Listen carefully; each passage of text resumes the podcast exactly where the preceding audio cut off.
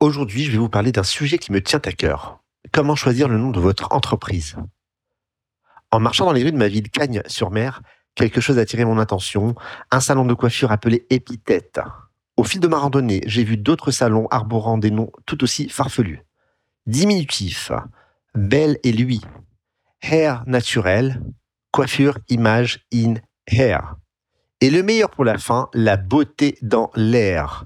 À chaque fois, le mot hair faisait référence au mot cheveux en anglais. Dites-moi, comment trouvez-vous ces jeux de mots utilisés en guise de nom d'entreprise? Ils vous laissent euh, perplexes, n'est-ce pas? Peut-être les trouvez-vous aussi un poil de mauvais goût. En tant qu'entrepreneur, le meilleur moyen pour vous de saboter vos ventes est de choisir un nom qui n'inspire pas votre cible. Choisir un nom de marque ne s'improvise pas. Et justement, je vais vous expliquer tout ce qui se cache derrière un nom d'entreprise réussi après le jingle. Tout le monde peut créer son entreprise. Dans ce podcast, je vais vous donner les meilleurs conseils, les meilleures techniques pour surmonter tous les obstacles et maximiser vos chances de réussite. Je suis Michel Abitbol, opticien et fondateur de la franchise Eyes. Mon objectif, vous aider à ouvrir et exploiter une entreprise performante.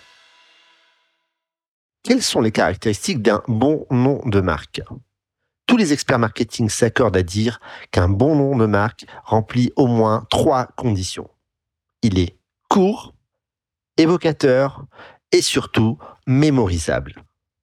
Allons-y point par point. Point numéro 1. Votre nom doit être court. Quatre syllabes. C'est le maximum recommandé par les agences de marketing pour un nom d'entreprise. Pensez aux entreprises qui vous entourent. Avez-vous déjà remarqué qu'elles suivent presque toute cette règle? Eyes, Free et Mars n'ont qu'une syllabe. Apple et Google en ont deux. Adidas, La Redoute et Zalando en ont trois. Rares sont les firmes à oser s'aventurer au-delà de quatre syllabes. Si vous en connaissez, dites-le moi en commentaire. Moins votre nom comporte de syllabes, plus il sera simple pour les consommateurs de s'en souvenir. Un nom court est aussi pratique pour maximiser l'impact de vos supports de communication. S'il est trop long, il devra être écrit en tout petit caractère et vos prospects ne le verront pas. Sur le web, passé 30 caractères, votre nom sera coupé et l'internaute ne le verra qu'en partie. Point numéro 2. Il doit être évocateur. Lorsque Free est arrivé sur le marché français en 1999, il est venu avec une promesse simple. Internet gratuit, sans pub et sans abonnement. Et vous, Souvenez-vous du code qu'il fallait taper dans le Minitel pour avoir Internet avant Free? C'était le 3615 Free.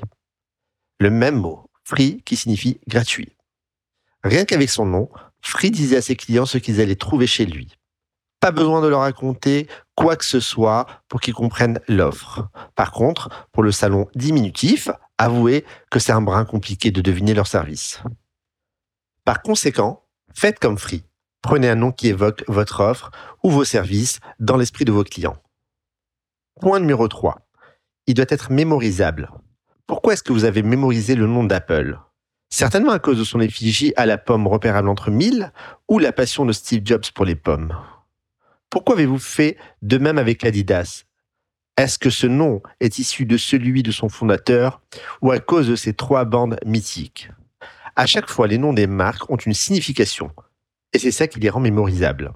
Un nom tiré par les cheveux, sans aucun lien avec votre histoire ou vos produits, a de fortes chances de finir dans la corbeille mentale de vos prospects. Donc, adoptez un nom qui raconte quelque chose pour qu'il soit gravé au fer rouge dans l'esprit de vos prospects. Tout ceci nous ramène à notre question d'origine, comment trouver un bon nom de marque? J'ai deux solutions à vous proposer. Les générateurs de noms d'entreprise en ligne et les agences de naming. Les générateurs de noms de marque en ligne sont des programmes qui vous suggèrent des noms à partir des mots-clés de votre activité. Certains iront même jusqu'à vous proposer des logos, des noms de domaine et des chartes graphiques. Par contre, n'espérez pas un résultat qui reflète vos valeurs ou votre personnalité. Si vous voulez un nom de marque qui reflète votre identité, tournez-vous vers les agences de naming. Elles analysent tous les tenants et aboutissants de votre futur nom avant de vous faire une proposition quelles sont vos valeurs et sous quel angle les présenter à votre cible? Est-ce que les noms retenus sont déjà utilisés en France et à l'international? Si vous visez le marché international, quels sont les noms à éviter sur le marché international? Je sais, dit comme ça, ça a l'air d'être beaucoup d'efforts pour un nom.